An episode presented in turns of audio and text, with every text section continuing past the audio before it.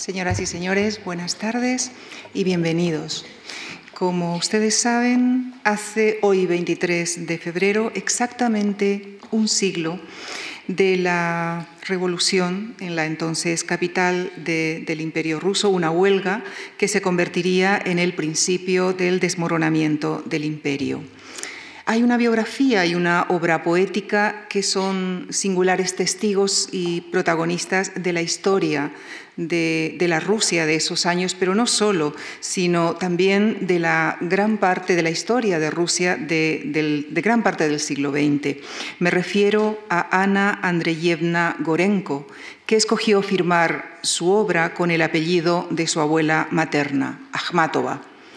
Para acercarnos a Ana Akhmatova y su obra nos acompaña esta tarde la poeta, ensayista y traductora Olvido García Valdés, a quien damos nuevamente nuestra bienvenida en la Fundación Juan Marc. Ella ya ha sido protagonista de nuestro formato Poética y Poesía. Licenciada en Filología Románica y en Filosofía, es Premio Nacional de Poesía por su libro Y todos estábamos vivos en la antología titulada Esa polilla que delante de mí revolotea, Poesía Reunida 1982-2008, se recoge su obra poética entre esos años.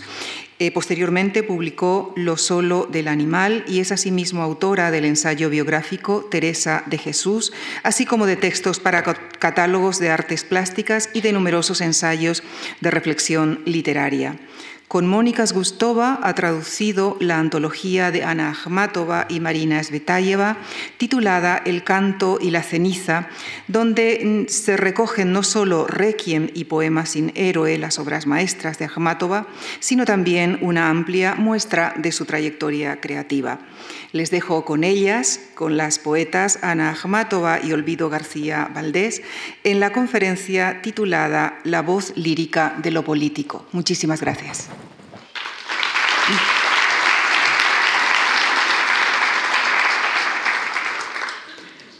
Buenas tardes. Agradecer en primer lugar a la Fundación Juan Marc, a Javier Gomá y a Lucía Franco, directora del programa de conferencias, la invitación a participar en este ciclo con motivo del centenario de la Revolución. Es un gusto estar de nuevo aquí, en esta casa, y agradecerles, claro, a ustedes su presencia. Mi conferencia, como decía ahora Lucía, se titula Anna Akhmatova, la voz lírica de lo político, y querría dedicarla a Nicanor, a la memoria de Nicanor Vélez, poeta y editor exquisito que fue y que supo convencerme, porque en aquel momento yo era muy reticente, para que aceptara un proyecto que luego resultó importantísimo para mí, el de la traducción que acaba de mencionar eh, ahora Lucía, de Akhmatova y de Svetayeva, de una antología muy amplia de ambas poetas, junto a Mónica Sustova, y que apareció con ese título, El canto y la ceniza. A Mónica tendrán ocasión de escucharla hablando de Marina Svetayeva en este mismo ciclo. Y hemos hecho también algunas lecturas de las dos grandes poetas junto a Marifé Santiago Bolaños con la música de Irina Bachelis, que quiero nombrar también. Bueno, parto pues de aquella inmersión en el canto y la ceniza hace ya muchos años, de aquellas versiones y del texto que escribí entonces como prólogo para el libro que era este. Pero comenzaré eh, parándome un momentito en el nombre del ciclo completo, Poesía y Revolución. Qué difícil. La idea de revolución parece irrenunciable para eso que llamaríamos dignidad de los seres humanos, hombres y mujeres. Se trata del momento en que las gentes arrojadas a la exclusión y a la precariedad dicen, así no podemos vivir, así no queremos vivir, basta ya. La esperanza de que algo radical pudiera cambiar que la vida de gran parte de la población no tuviera que avergonzarnos por desenvolverse en unas condiciones a menudo inhumanas, mientras los muy pocos acumulan riqueza. La idea de revolución es irrenunciable, pero a la vez es siempre en presente, y ese es el problema. Antes de que ese novum histórico se deslice hacia lo totalitario, hacia lo aterrador. Las revoluciones fracasan, se dice. Sí, como fracasa y de qué modo lo que conocemos como sistema democrático del neoliberalismo capitalista que va produciendo tantos muertos y tanta miseria en el conjunto del mundo como producen quizá las revoluciones. En este sentido, quienes tenemos edad suficiente para pensar que la mayor parte de nuestra vida cuando acabe habrá transcurrido en el siglo XX, podemos mirar atrás para bien y para mal, con la implicación de quien lo ha vivido. Un siglo de intensidad extraordinaria, de logros maravillosos en poesía, en arte, en filosofía, en medicina, de avances importantes, aunque lentos, para la vida y la historia de las mujeres, por ejemplo y de verdaderos agujeros negros, de terribles fracasos para las esperanzas que impulsaron algunos de sus grandes objetivos. No solo el horror de la Alemania nazi, sino el fracaso de aquel movimiento liberador que fue al comienzo la Revolución rusa en la tragedia que llegaría con la larga dictadura stalinista y el fracaso tenebroso también en el que estamos inmersos de la apuesta que en contrapartida eligió el mundo occidental. Esta, al parecer imparable carrera del neoliberalismo capitalista que vivimos acabando la segunda década del siglo XXI, proyecta sobre la vida de mucha gente una tonalidad que a veces me parece tan sombría como la que debía percibirse en la Rusia de hace 100 años.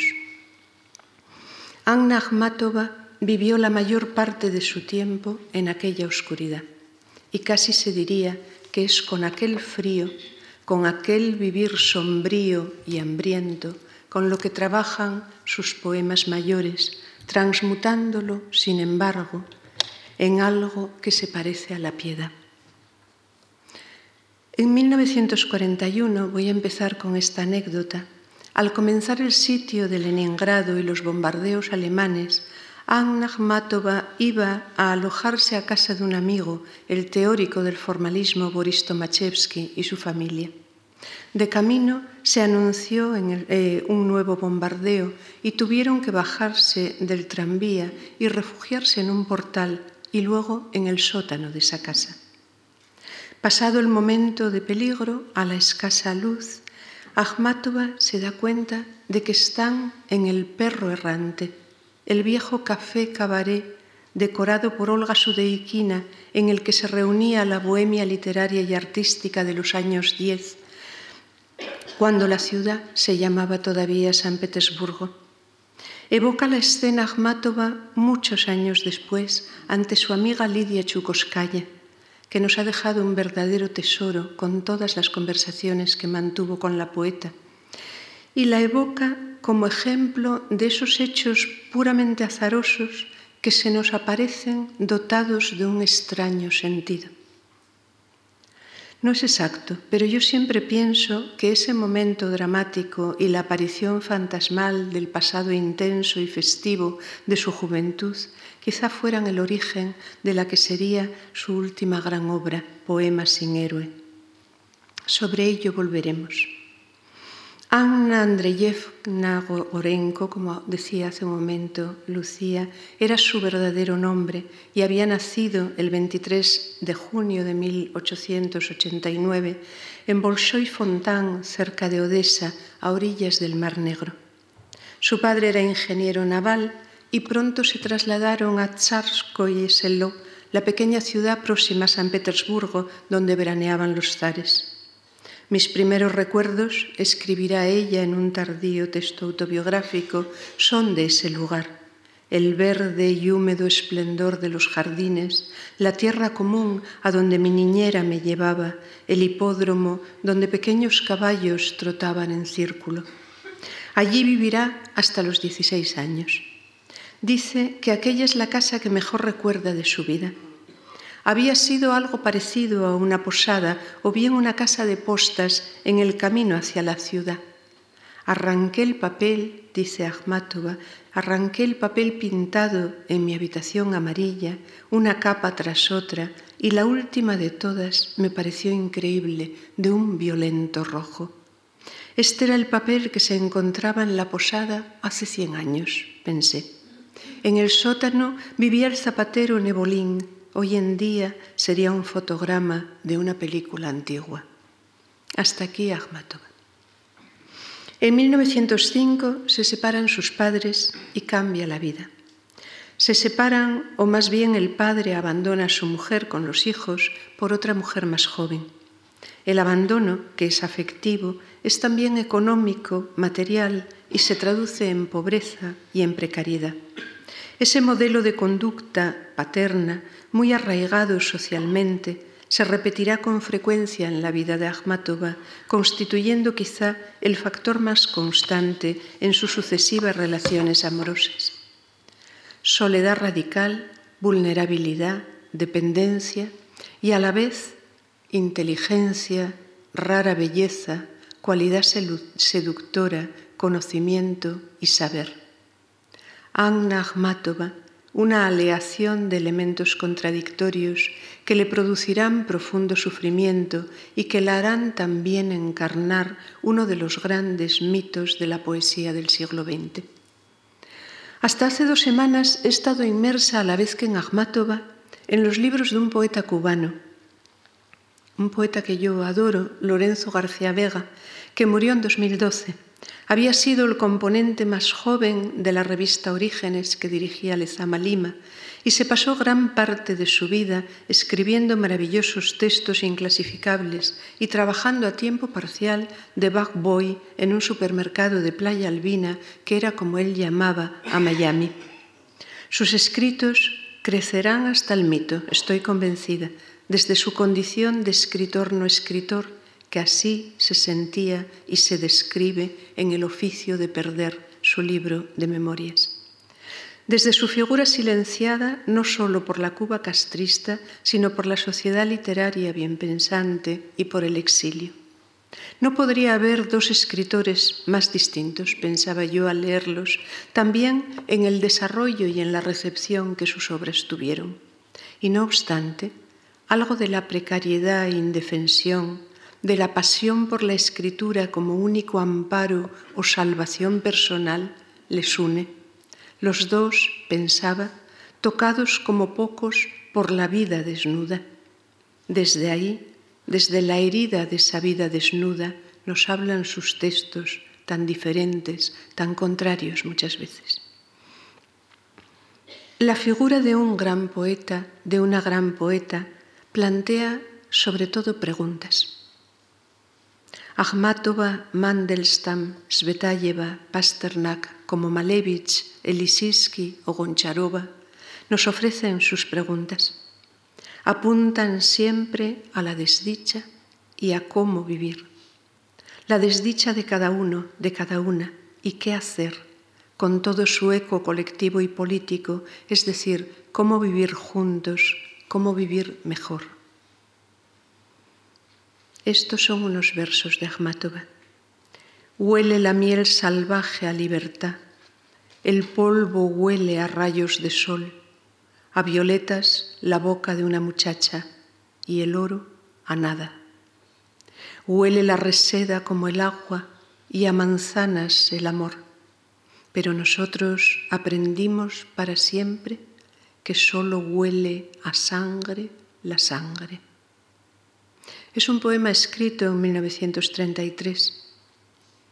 Concreta siempre en su delicadeza sensorial y precisa, lúcida e implacable, así es su poesía.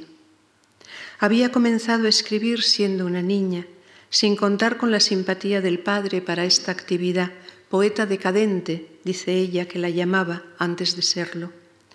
Por eso, cuando comienza a publicar, elige, como recordaba antes Lucía Franco, como apellido Akhmatova, el de una princesa tártara de la estirpe de su abuela materna.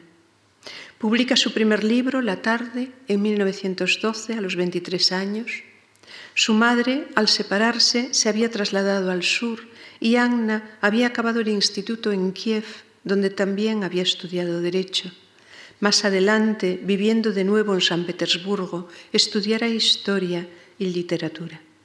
En 1910, a los 21 años, había decidido sorprendentemente casarse con Nikolai Gumilyov, un joven poeta que la llevaba, que llevaba años enamorado de ella y al que había rechazado en distintas ocasiones.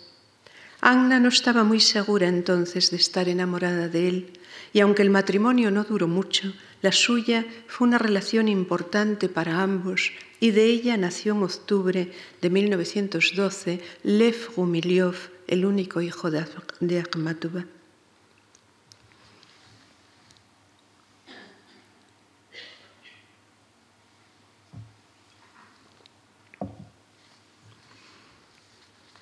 1910 y 1911 son años de viajes y de intensa vida literaria y bohemia. Juntos van a París, Nicolai después solo a África, a Abisinia, donde se quedará seis meses. Ahmato va sola de nuevo a París y es en esta segunda estancia cuando intima con Modigliani, un joven entonces desconocido, que la pintará y dibujará repetidamente luego de nuevo con Nicolai a Italia. Y es en este momento, en 1911, cuando Gumilyov, junto a Akhmatova, Mandelstam y otros, impulsa lo que llamarán acmeísmo, un movimiento poético con el que tratan de tomar distancia del simbolismo predominante y que sentían completamente agotado. Aunque no sirvan de elemento comparativo, porque cada uno de ellos tiene su propia trayectoria y muy distinta significación en sus lenguas, Akhmatova es ocho años más joven que nuestro Juan Ramón Jiménez, que había nacido en 1881, o tres mayor que César Vallejo, que había nacido en 1892, o dos mayor que Pedro Salinas, que había nacido en 1891. En el ambiente literario ruso fue reconocida desde el principio como una poeta importante y sus primeros libros fueron muy leídos. Después de la tarde publica Cuentas o El Rosario, se ha traducido de las dos maneras, en 1914, y Bandada Blanca ya en septiembre de 1917, con el país en plena revolución. Durante un breve tiempo, después de la Revolución de Octubre, trabaja en la biblioteca del Instituto de Agricultura y luego en una editorial. Todavía en 1921 aparecerá una antología de sus poemas, Yantén, y en 1922 el que será su último libro de esta época, Anno Domini 1921.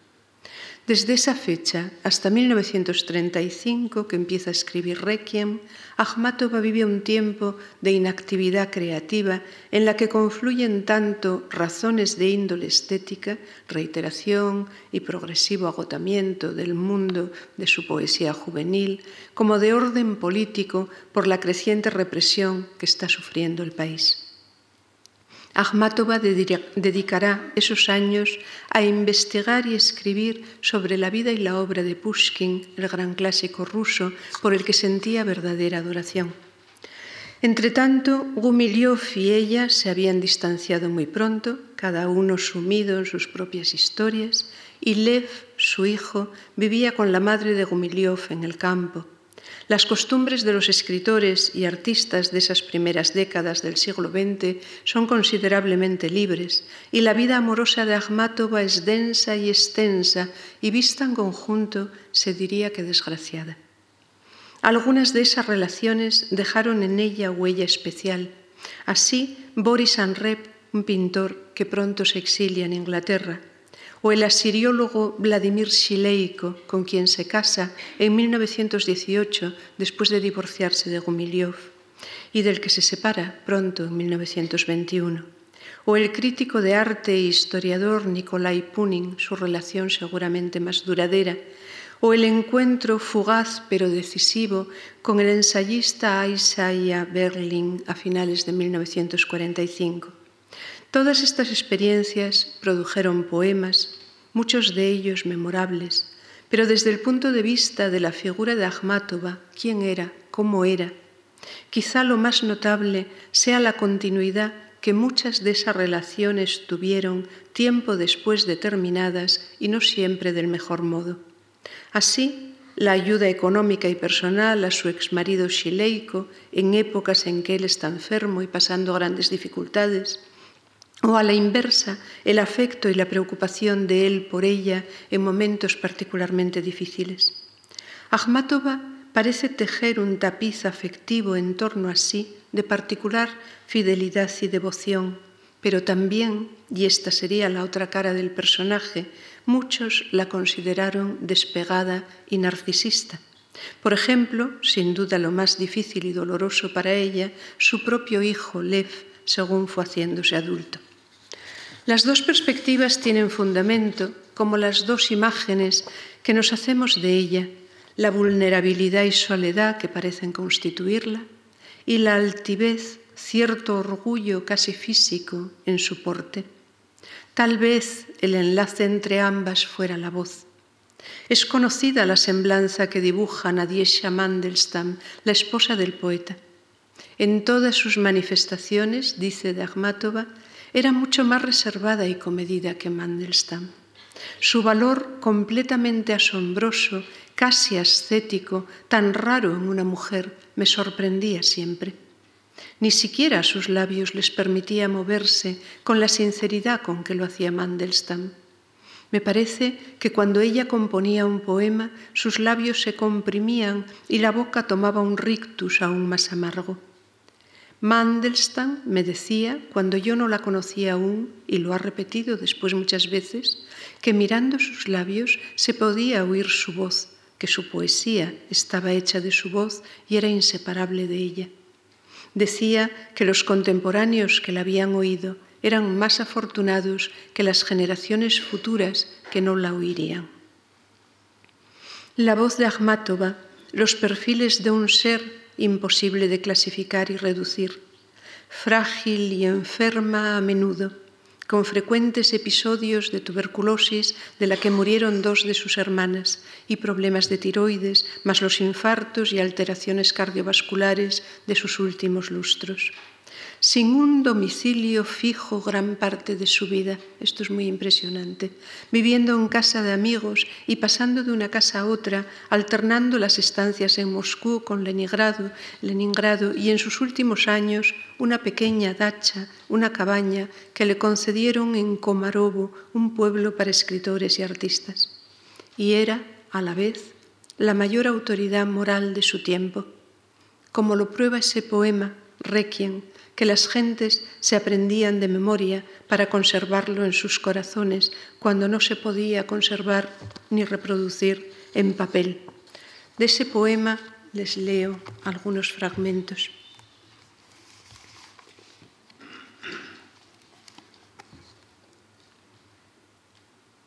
Si te hubieran mostrado a ti la burlona, la predilecta de todos tus amigos, la frívola alegre de Sars Coyeselo, que había de depararte la vida, cómo te verías de pie ante los ásperos muros con el número 300 en la fila cargada de paquetes y cómo quemarías con el calor de las lágrimas el hielo de Año Nuevo. Se balancea el chopo de la cárcel, nada se oye pero son tantas las vidas que encuentran allí dentro su fin.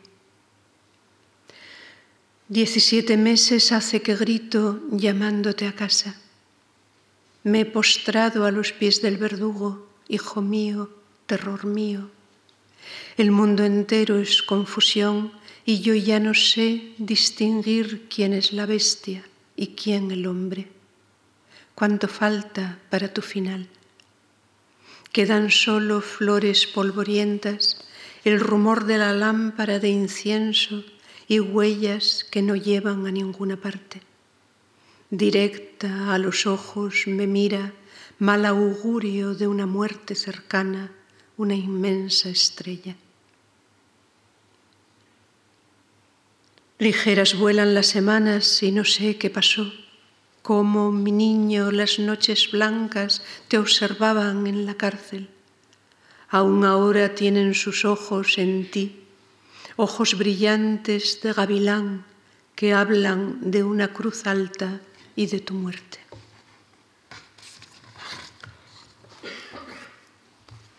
Estos son tres de los fragmentos que componen el poema, fechados en 1939. Ya en 1935, así lo recuerda ella en su diario, le recita a Mandelstam confinado, de madrugada vinieron a buscarte, el primer fragmento que escribió para Requiem tras el arresto de Nikolai Punin. Y evoca en esa misma anotación el aspecto de un Mandelstam envejecido más cargado de hombros, dice, con más canas y con asma, daba la impresión de ser un anciano y solo tenía 40 años. Solo sus ojos brillaban como antes y su poesía era cada vez mejor.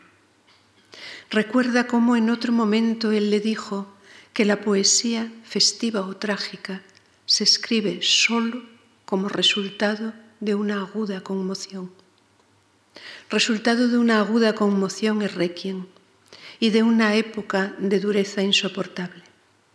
Akhmatova compone la mayor parte del poema entre 1939 y 1940. En 1940 ella cumple 51 años. Su gran poesía es, por tanto, poesía de madurez y poesía civil. Los versos que abren el poema añadidos en 1961, señalan su marco vital. Dice, no me amparaba ningún cielo extranjero, no, alas extranjeras no me protegían. Estaba entonces entre mi pueblo y con él compartía su desgracia. Es la situación de quien ha optado por renunciar al exilio, como hicieron muchos, permaneciendo en un país que le niega la libertad, la posibilidad incluso de escribir y que quita la vida a muchos de los suyos. El poema elabora una tragedia colectiva. En él confluye la experiencia de personas muy cercanas junto a cientos y miles de rusos que pasaron por esas mismas experiencias. Quien habla en primera persona es Akhmatova pero da también voz a todas las mujeres que hacían cola en las cárceles con ella. Voy a hacer un rápido repaso a los datos. Su primer marido, Nikolai Gumilyov, había sido fusilado ya en agosto de 1921 Nikolai Punin, que después sería tan importante para ella, había sido detenido también por aquellos días y recuerda haber visto a Gumilyov un momento en la cárcel y que llevaba la Ilíada en la mano. Siempre me impresiona esta imagen. Alguien a quien acaban de detener que tiene la Ilíada en la mano. Es otro mundo ese, ¿verdad? Que el del presente, quiero decir. A su hijo, Lev, siendo estudiante, lo arrestaron en 1933 y de nuevo en otoño de 1935. También ese otoño arrestan a Punin, con quien para entonces Akhmatova lleva muchos años viviendo. En ese momento ella escribe personalmente a Stalin para rogar que los liberen. Ignoro qué tipo de acusaciones se han vertido contra ellos, dice pero le doy mi palabra de que no son ni fascistas, ni espías, ni miembros de ninguna sociedad contrarrevolucionaria. Llevo viviendo en la URSS desde que estalló la revolución. Jamás he deseado dejar un país al que me unen mi corazón y mi mente, a pesar de que mis poemas ya no son publicados y de que he vivido momentos muy amargos a causa de las críticas. Pero nunca he dejado que nada de eso me deprimiese. Al contrario, sigo trabajando en condiciones morales y materiales muy arduas. En el mismo sentido le había escrito Boris Pasternak, amigo de Akhmatova, y Stalin en esta ocasión cedió y escribe el mismo. Al camarada Yagoda libere de su arresto a Punin y Gumilyov y responda informando de que esta acción ha sido llevada a cabo, aunque a Lev ese año lo expulsan de la universidad. En la noche del 13 al 14 de mayo del 34 llegan a arrestar a Mandelstam en su casa, estando su esposa Nadiesha y Akhmatova con él. Le destierran entonces, y es un castigo suave, a un a permitiendo que Nadiesha que le, eh, que le acompañe porque está ya muy mal, de, delicado de salud. De regreso, en 1938, Mandelstam es nuevamente detenido y lo envían enfermo a un campo de Siberia donde muere. 1937 y 38 fueron años de arrestos masivos. El 10 de marzo del 38 detienen nuevamente a Lev y le condenan a 10 años de internamiento en un campo y a un periodo de cuatro años adicionales en los que se le confiscarían sus derechos. Cuando soliciten la revisión de la sentencia, lo traen de nuevo a Leningrado y gracias a ese traslado no muere a causa de una gangrena que se produjo al cortarse en un pie con el hacha mientras talaba árboles en el campo. Akhmatova volverá a hacer cola ante la cárcel de Cresti, la cárcel de las cruces, que aparece en Requiem. Era un conjunto de edificios con forma de cruz a orillas del Neva. Hasta que en agosto de 1939 trasladan a Lev a un campo en el norte. En el 43 quedará liberado y aprovecha entonces para alistarse en el ejército y va al frente. Pero en el 49 le arrestan de nuevo condenándole a 10 años en los campos de Omsk, en Siberia. En mayo de 1956 quedará libre definitivamente por fin y regresa a Leningrado. Entretanto, Punin, de quien Akhmatova se había separado en el 38, aunque continuó viviendo en su piso con su mujer, su hija y su nieta, es arrestado otra vez y muere en los campos en agosto de 1953. Ese año, 1953, muere también Stalin. Pese a la extensión, me parecía, y que la enumeración en realidad es mínima, me parecía necesario hacerla eh, porque es importante para ver esas vidas que son vidas sin respiro verdaderamente, en las que a las normales dificultades de todo orden, de salud, afectivas, de trabajo, se une la pobreza, la opresión, el miedo y un estado físico en los deportados o en la hambrienta población de Leningrado sitiado cuando la guerra, de verdaderos muertos en vida. La obertura de Requiem enmarca el poema en su dimensión ética y política. Estaba entonces entre mi pueblo y con él compartía su desgracia.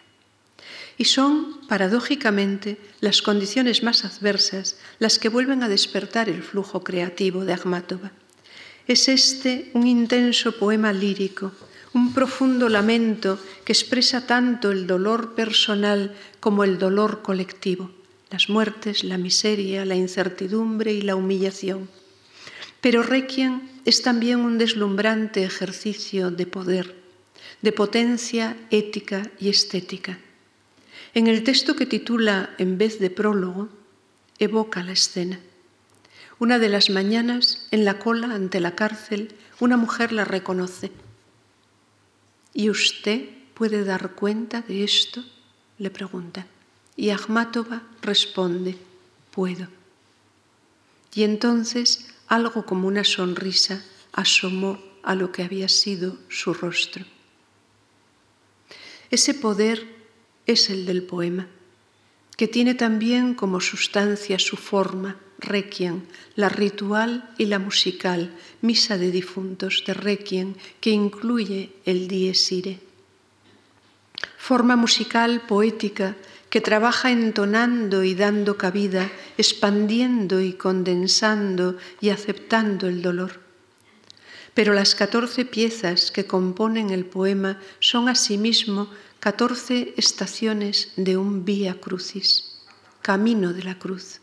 Todos seremos crucificados, decía Malevich, y se sembraban de cruces los campos de su pintura, cruz negra sobre fondo blanco. Sufrimiento y misterio. el sufrimiento de un pueblo bajo la opresión política, el de una persona humillada, arrojada a la exclusión y a la miseria cuando su manera de entender la vida o el arte no coincide con la oficial, injustamente acusada y sola. Alguien de quien los demás huyen, especialmente si ella o sus familiares han sido ejecutados, encarcelados o deportados, huyen como de la peste el sufrimiento físico, espiritual, moral, lo incomprensible, la opacidad áspera, impenetrable del sufrimiento y el misterio, requiem, pausa, poema, contemplación del camino de dolor y una luna grande, luz nocturna del primer plenilunio primaveral.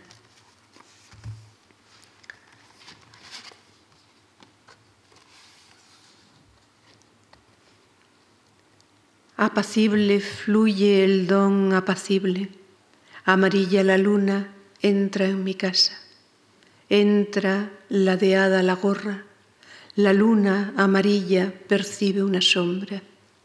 Esta mujer está enferma, esta mujer está sola, su marido en la tumba, su hijo en la cárcel, rezad por mí. No soy yo esa es otra quien sufre, no lo resistiría yo. Que velos negros cubran lo sucedido, que retiren los faroles. Noche. Un pueblo no elige a sus poetas, escribió Mandelstam, lo mismo que no se elige a los padres. Una época no elige a sus poetas, los ama, aprende de memoria sus poemas. En la memoria conservaron algunas personas requiem. Akhmatova destruyó entonces, cuando no podía ni escribir ni editar, sus archivos y ella y quienes amaban sus poemas los memorizaron según los iba escribiendo para conservarlos. Impresiona lo viva que permaneció en Rusia la vieja transmisión oral de la poesía.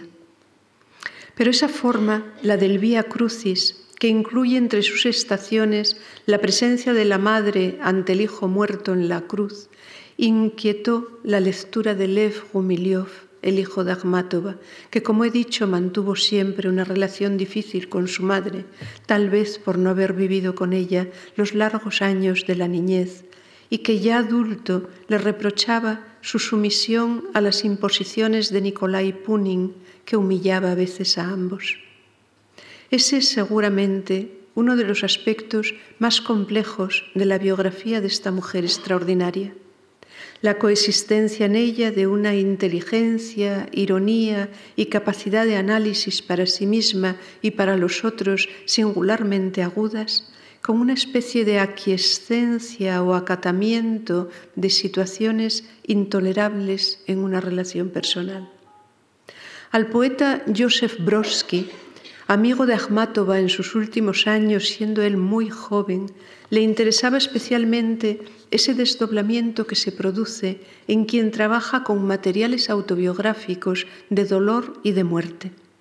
Se trata de una escisión que siente quien escribe entre la experiencia personal del dolor y la contemplación estética de esa experiencia. Una escisión que a veces puede acercarse a la locura. Y destacaba Brodsky precisamente estos versos del Requiem. Ya la locura levanta su ala y cubre la mitad de mi alma, me embriaga con el vino que quema y me atrae al valle sombrío.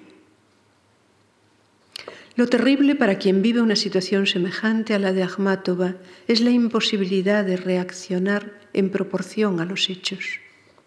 La expresión de dolor, la descripción en su caso de los horrores del terror estalinista requieren de quien habla cierta separación, cierto proceso de racionalización, una distancia contemplativa que quien al mismo tiempo sufre no puede evitar reprocharse. Y es la contemplación del propio sufrimiento con fines de escritura lo que genera enajenación.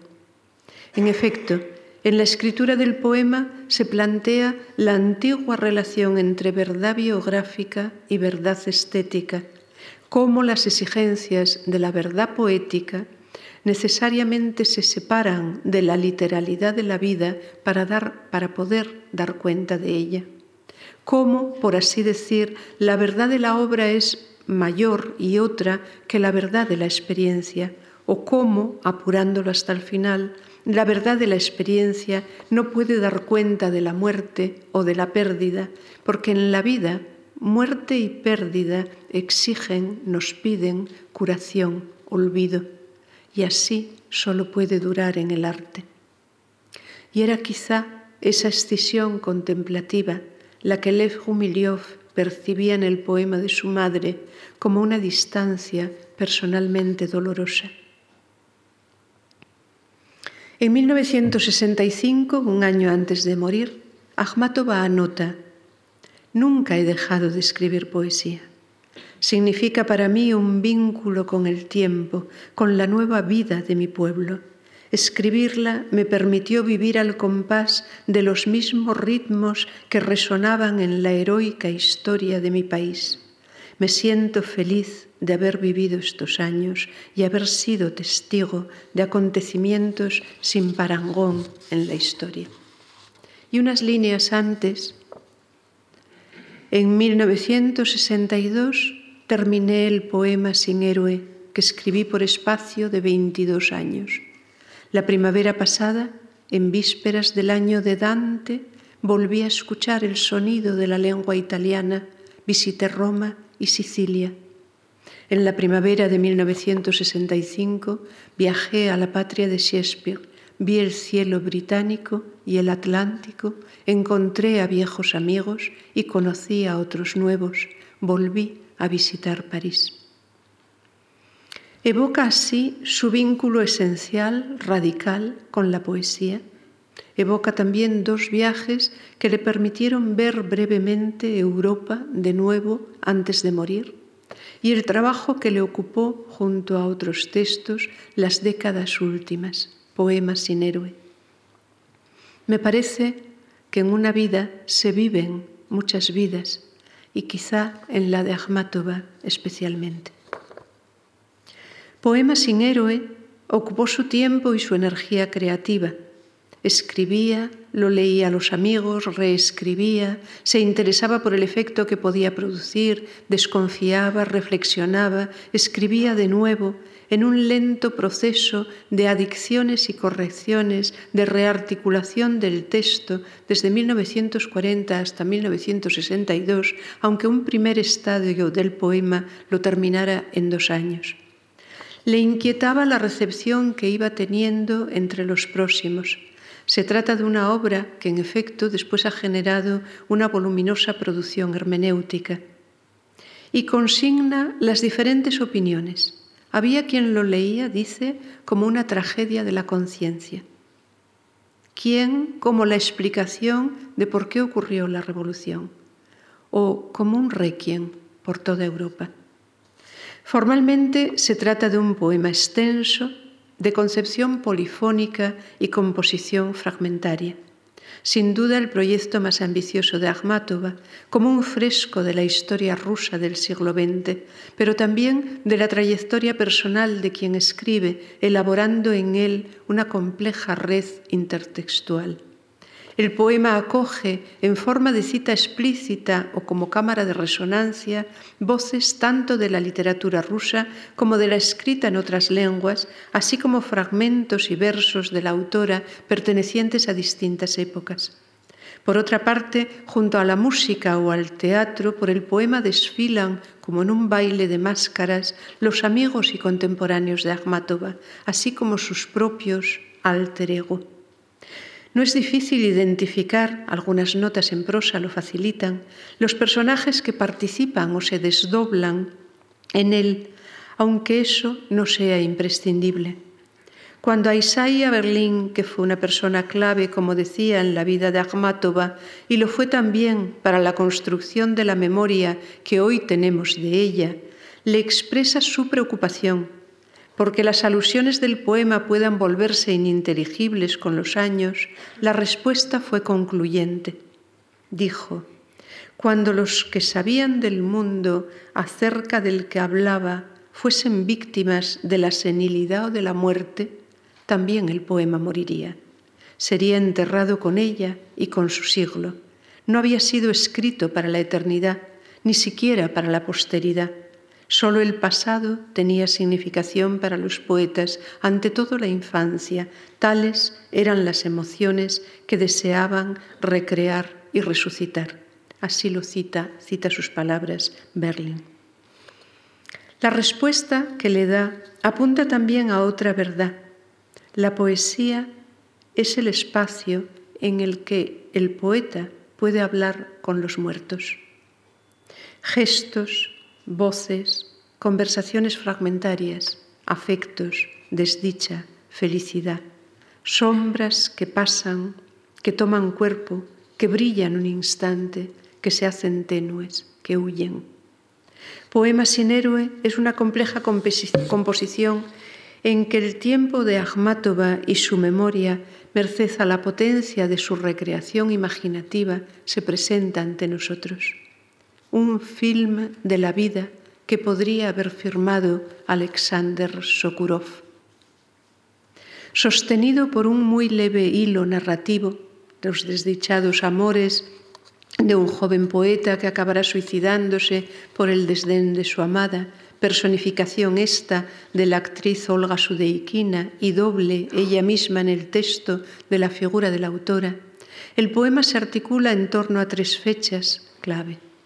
La primera es la fiesta de fin de año de 1913 en Petersburgo, es decir, un momento aún de inconsciencia previo a la Primera Guerra y a la Revolución, momento también esplendoroso de la juventud de la autora y de la vida artística y bohemia de la ciudad en aquel cabaret, entre otros sitios, del perro errante que evocaba yo al principio. Es un verdadero fin de siglo del siglo XIX.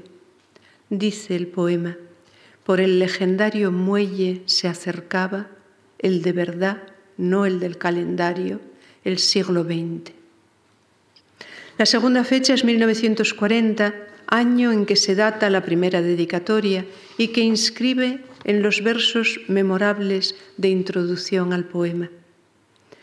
Desde el año 40, como desde una torre, todo lo contemplo, como si otra vez me despidiera de lo que ya hace tiempo abandoné, como si me santiguara y descendiera a criptas oscuras. Y 1942 es la tercera fecha. Es la que Akhmatova, desde Tashkent, en el Asia Central, un 24 de junio, casi su cumpleaños, reconstruye el terrible asedio al que los ejércitos alemanes sometieron Leningrado y dialoga con la ciudad.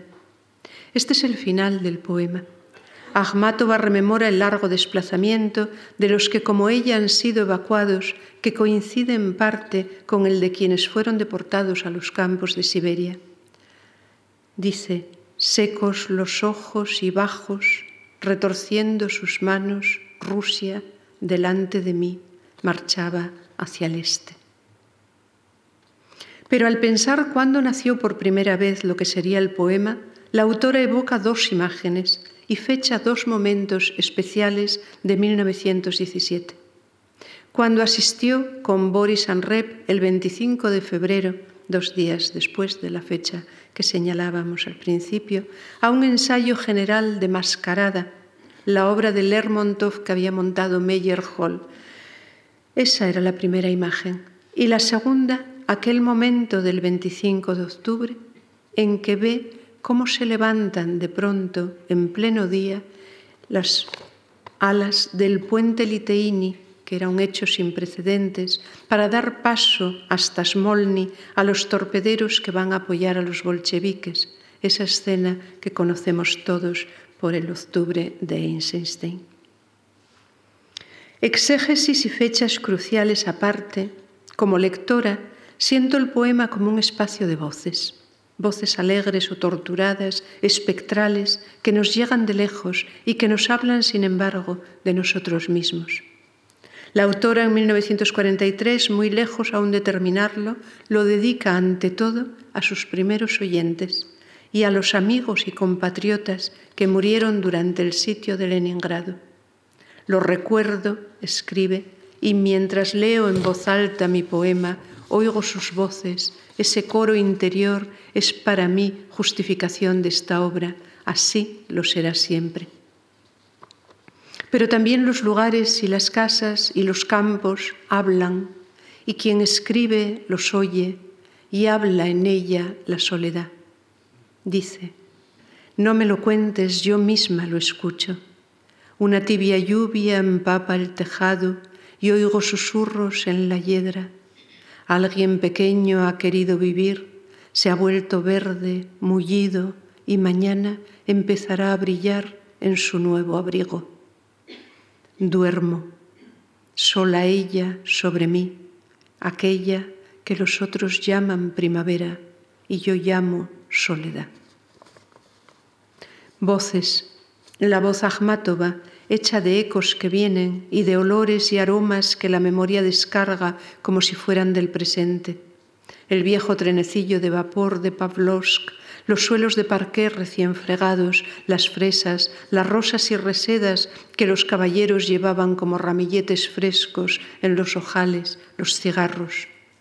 El olfato y el oído tan poderosos como la vista para una sensibilidad táctil. En un momento del diario de trabajo de Poemas sin Héroe, recuerda Akhmatova la voz de una actriz y evoca el comentario que había hecho el poeta Bloch sobre ella. Vera Komisarskaya acompañaba la orquesta del universo con la voz.